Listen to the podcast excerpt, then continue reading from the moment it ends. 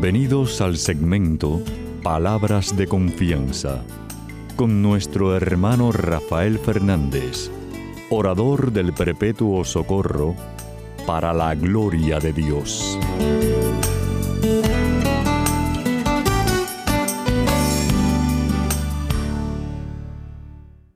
Muy buenas, mi querida familia radial. Aquí de nuevo en su segmento Palabras de Confianza. Como siempre, doy las gracias por su sintonía y sobre todo por sus oraciones. Siempre digo lo mismo.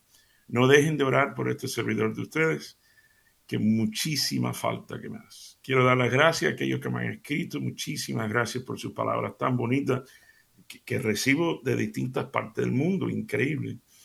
Eh, gracias por eso. Y saben que si me quieren escribir, pueden hacerlo a rafael. Rafael arroba confianza.net. Como siempre, le doy las gracias a los que están en controles, Pedrito Acevedo, mi hermanazo que está aquí cada semana, y a todos ustedes en distintas partes del mundo que me ayudan a que el programa salga al aire. Muchísimas gracias. Su, eres parte muy, una parte muy importante de este ministerio. Y como ustedes saben, siempre empiezo el programa pidiendo la ayuda de Papa Dios, diciendo así.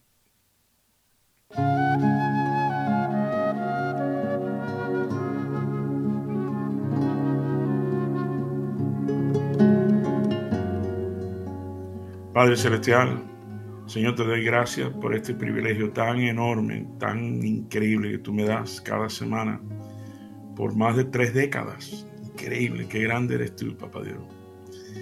Te doy gracias por esta familia radial que me has dado y te pido por cada uno de los que están escuchando en estos momentos. Señor, te pido que tú les sanes las heridas, ya sean físicas o emocionales.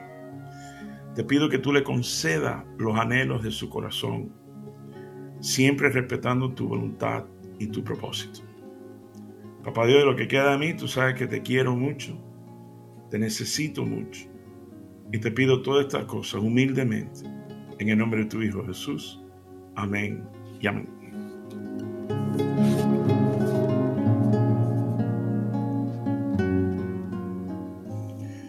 Bueno, mi querida familia real, sabe que siempre traigo un evangelio y hoy Papá Dios me lleva a Mateo capítulo 17, versículo del 1 al 9.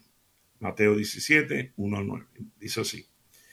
Seis días después Jesús tomó consigo a Pedro, a Santiago y a Juan, el hermano de Santiago, y los llevó aparte a una montaña alta. Allí se transfiguró en presencia de ellos. Su rostro resplandeció como el sol y su ropa se volvió blanca como la luz. En esto se aparecieron Moisés y Elías conversando con Jesús. Pedro dijo a Jesús, Señor, qué bien estamos aquí. Si quiere, levantaré tres albergues, uno para ti, otro para Moisés y otro para Elías. Mientras, mientras estaban aún hablando, apareció una nube luminosa en que los envolvió y de la cual salió una voz que dijo, este es mi hijo amado, estoy muy complacido con él, escúchenlo. Al oír esto, los discípulos se postraron sobre su rostro aterrorizados. Pero Jesús se acercó a ellos y les tocó, levántense.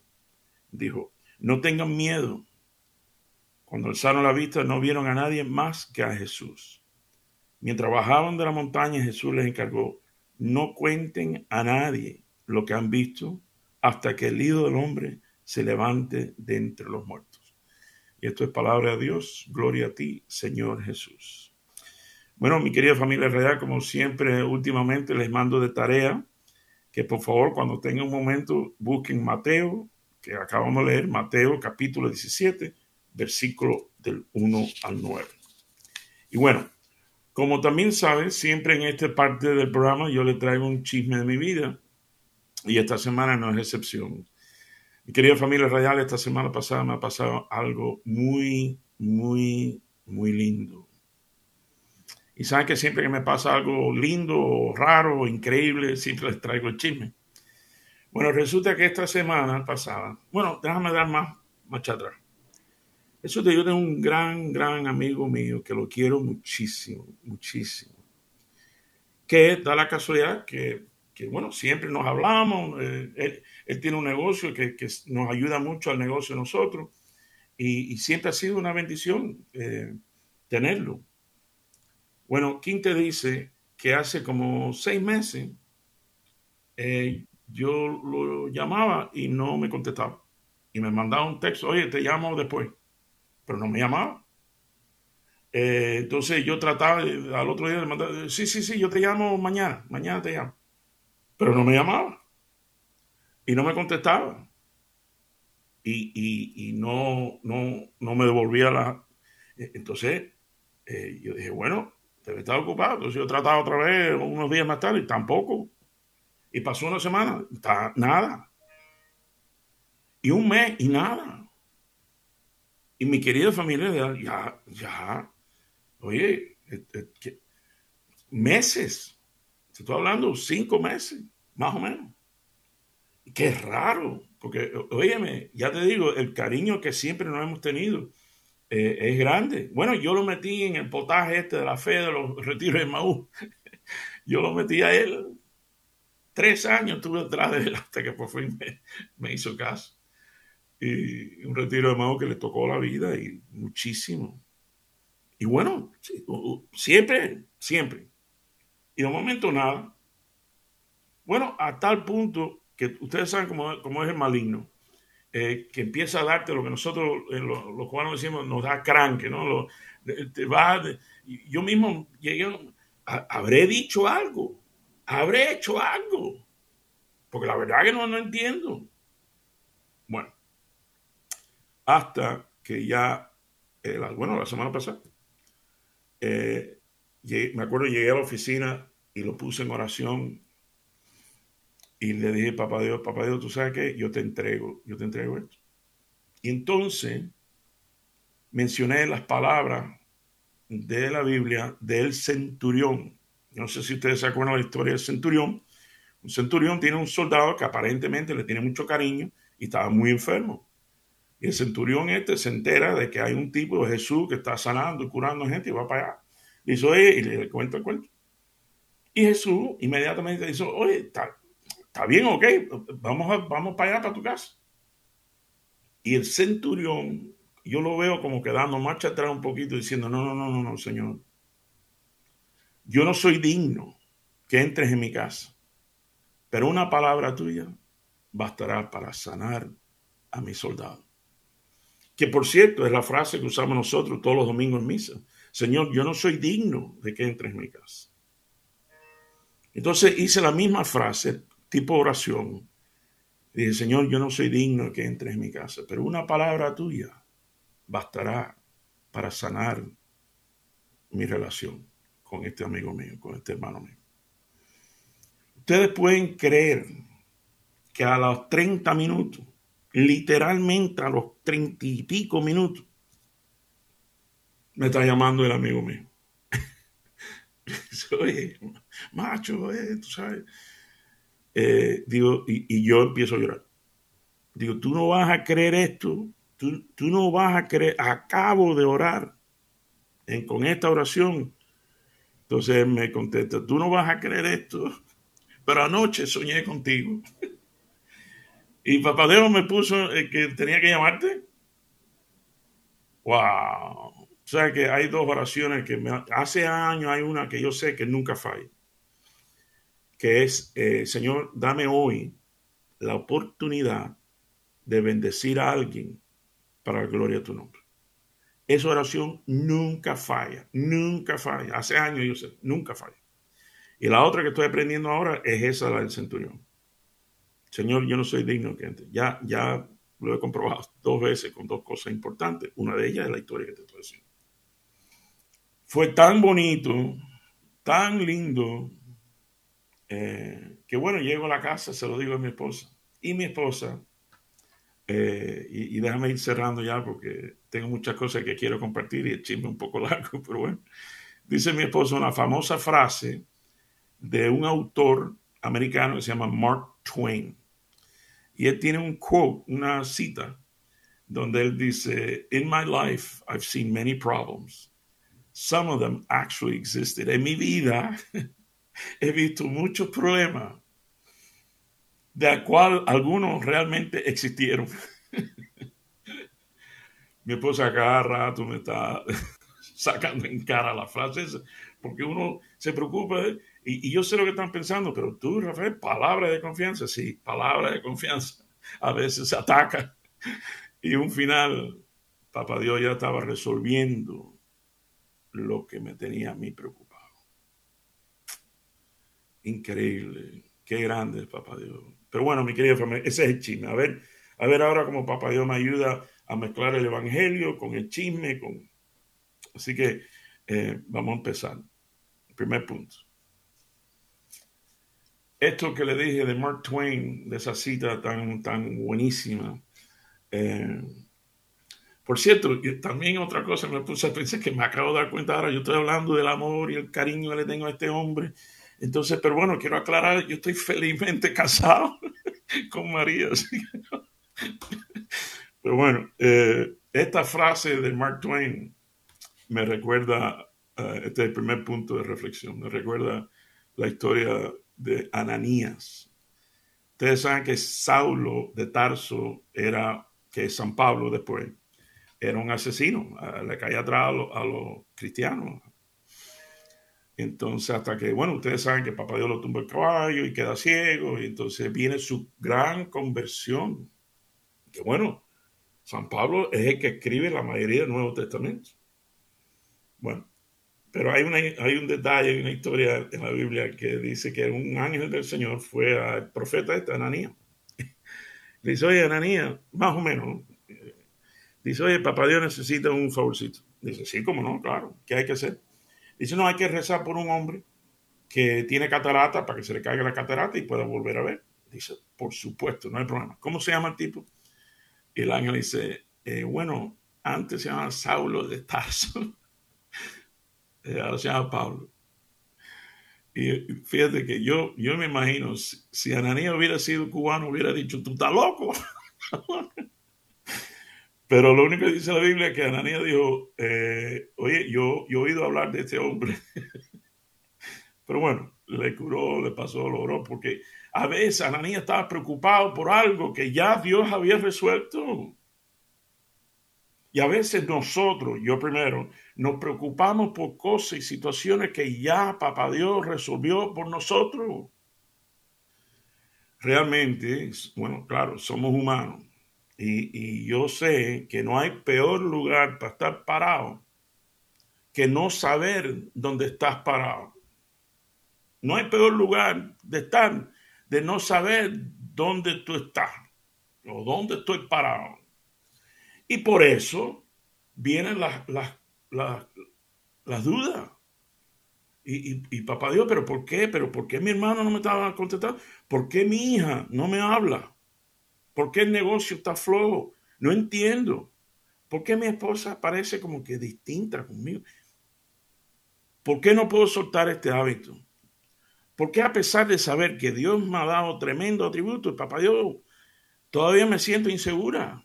inseguro. ¿Por qué a pesar de saber que, estoy bendecido o bendecida, no tengo paz? ¿Por qué? ¿Saben qué, mi querida familia real? Da la casualidad, la cristualidad, que en estos momentos yo no estoy pasando por ninguna de esas situaciones, en estos momentos. Pero con 60 años que tengo, ¿tú no crees que ya he pasado por todo esto? Y cuidado. El negocio, gracias a Dios, está bien. Pero tú no crees que yo he pasado por momentos y yo no sabía cómo iba a pagar las cuentas. Mi esposa nunca hemos estado más fuertes que ahora, gracias a Dios, nuestro matrimonio. Pero tú no crees que hemos tenido momentos difíciles. Difíciles. Mis hijos, gracias a Dios, todos estamos bien. Pero yo, tuve una situación con una de mis hijas que no fue fácil. ¿Por qué? Pero porque yo no esté pasando por algo en estos momentos, no significa que no lo he pasado. Pero lo que sí estoy convencido, que hay alguien, hay alguien que me está escuchando, que está pasando por una de estas cosas. Y es a ti. Es a ti quien quiero hablar. ¿Tú sabes por qué? Porque es a ti que quiero darte ánimo. Ánimo. Sabes que nosotros, eh, bueno, aprendí ahora mismo con Pedrito y le pregunté, ve acá, eh, busqué la palabra cake eh, de inglés, que lo busqué en el internet, cómo se traduce, y bueno, hay, hay quien le dice torta, yo creo que así como se decía en España, estaba en Sevilla, una torta, un bizcocho o un pastel, pero nosotros hasta en Cuba se decía K, el K de cumpleaños. O sea, como un barbarismo del inglés, como tanto que tenemos.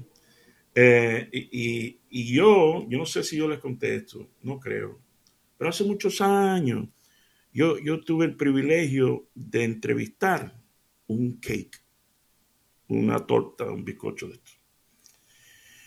Yo no creo que se lo conté, pero bueno, logré llegar en el momento donde lo estaban empezando a poner en el horno. Y, nada, le pregunté algo simple. Digo, oye, ¿cómo te sientes? Y Kate me miró y me dijo, bueno, imagínate. Acabo de pasar un huracán, un tornado de ingredientes añadidos a mí, del cual no entiendo. Una cantidad de cosas que no sabía que venía hacia mí. Y para colmo, me metieron una batidora. Pero vean acá, ¿qué he hecho yo? ¿Qué he hecho yo? No. Y todavía me dice el cake, el bizcocho, pastel, este, torta. Me dice la torta, el, el cake me dice, no. Y la tapa del pomo es que ahora me van a meter en un cajón calientísimo, un horno. Me van a meter en un horno. Bueno, cuando primero sacan el cake, el bizcocho este, torta, tarta, del horno, ahí estuve yo, ahí, ahí mismo, esperando, con micrófono en mano. Y le pregunté, ¿y ahora qué?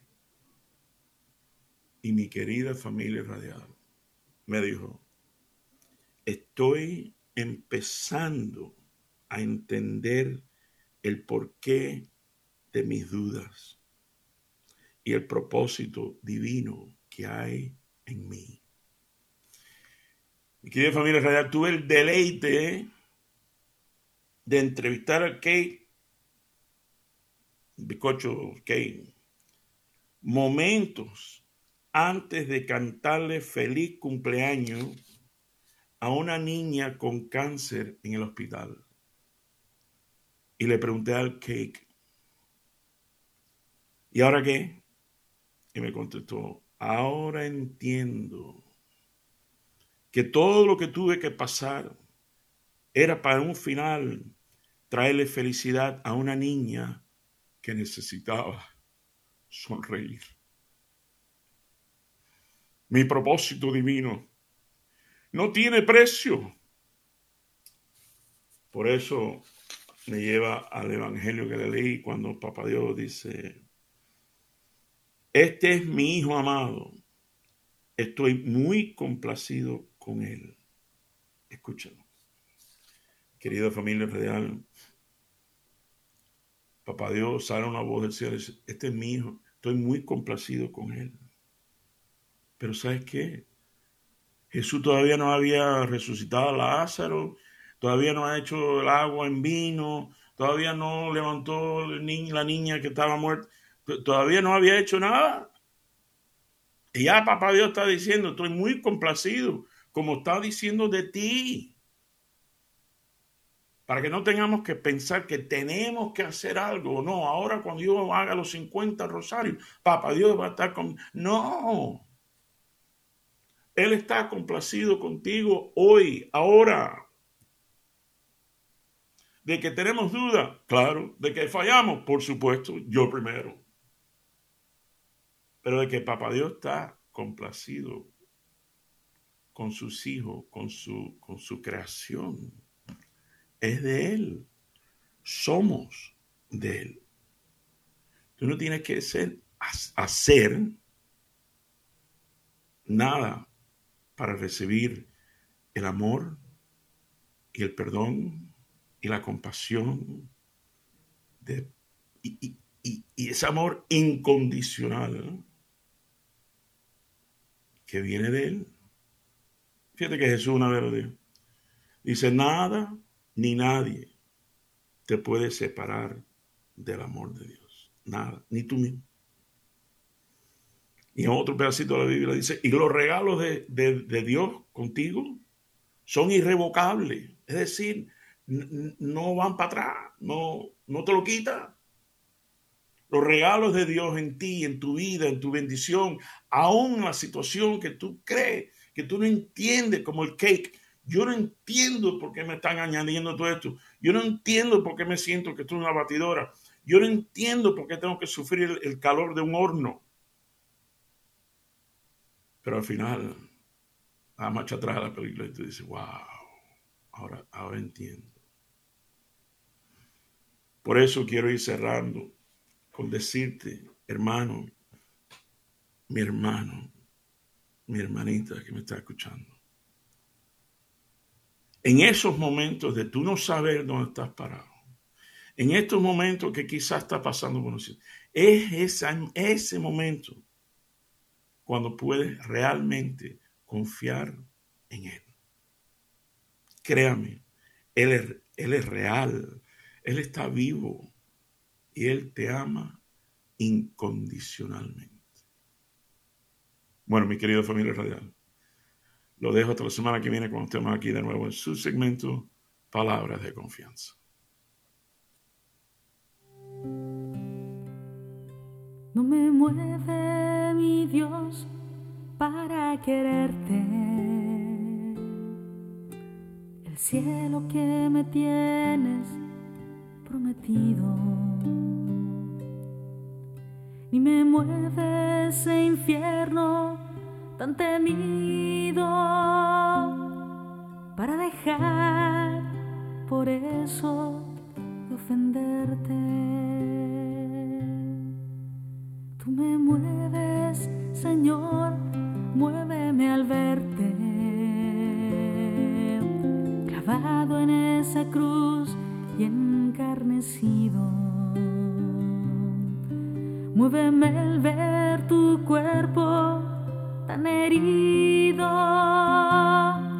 Muévenme tus afrentas y tu muerte.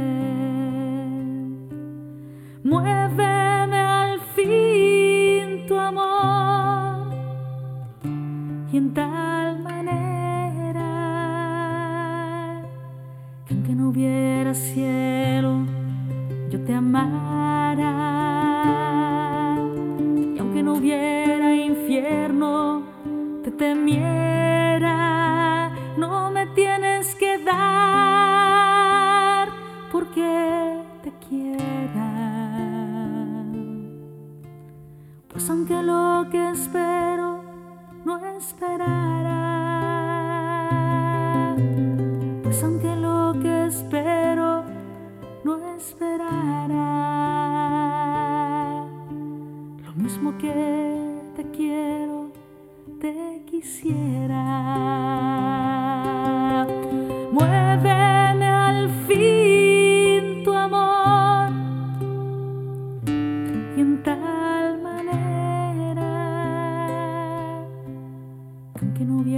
Cielo, yo te amara.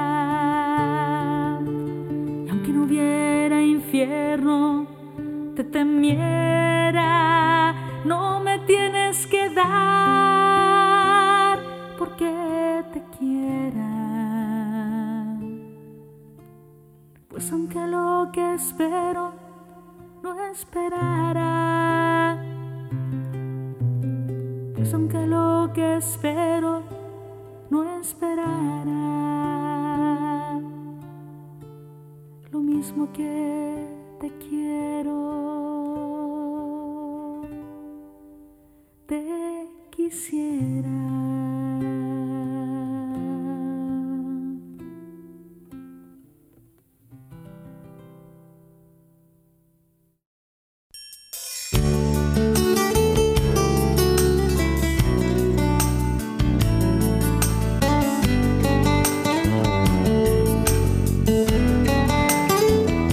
Recuerden siempre, usted es mucho más de lo que es, no solo por lo que es, sino por lo que puede llegar a ser en Cristo Jesús. Y estas son palabras de confianza.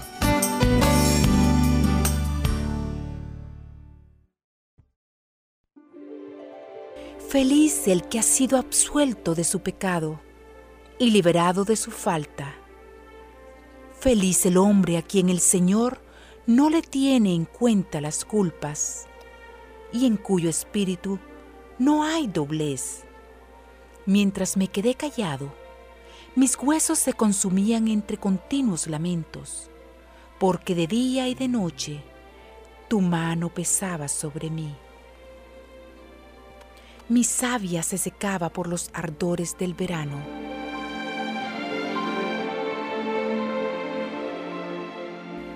Pero yo reconocí mi pecado.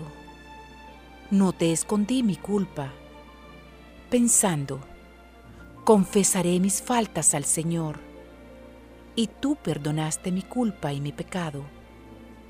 Por eso que todos tus fieles te supliquen en el momento de la angustia. Tú eres mi refugio, tú me libras de los peligros y me colmas con las alegrías de la salvación. Yo te instruiré, te enseñaré el camino que debes seguir con los ojos puestos en ti, seré tu consejero. Cuántos son los tormentos del malvado, pero el Señor cubrirá con su amor al que confía en Él. Alégrense en el Señor, regocíjense los justos, canten jubilosos los rectos de corazón.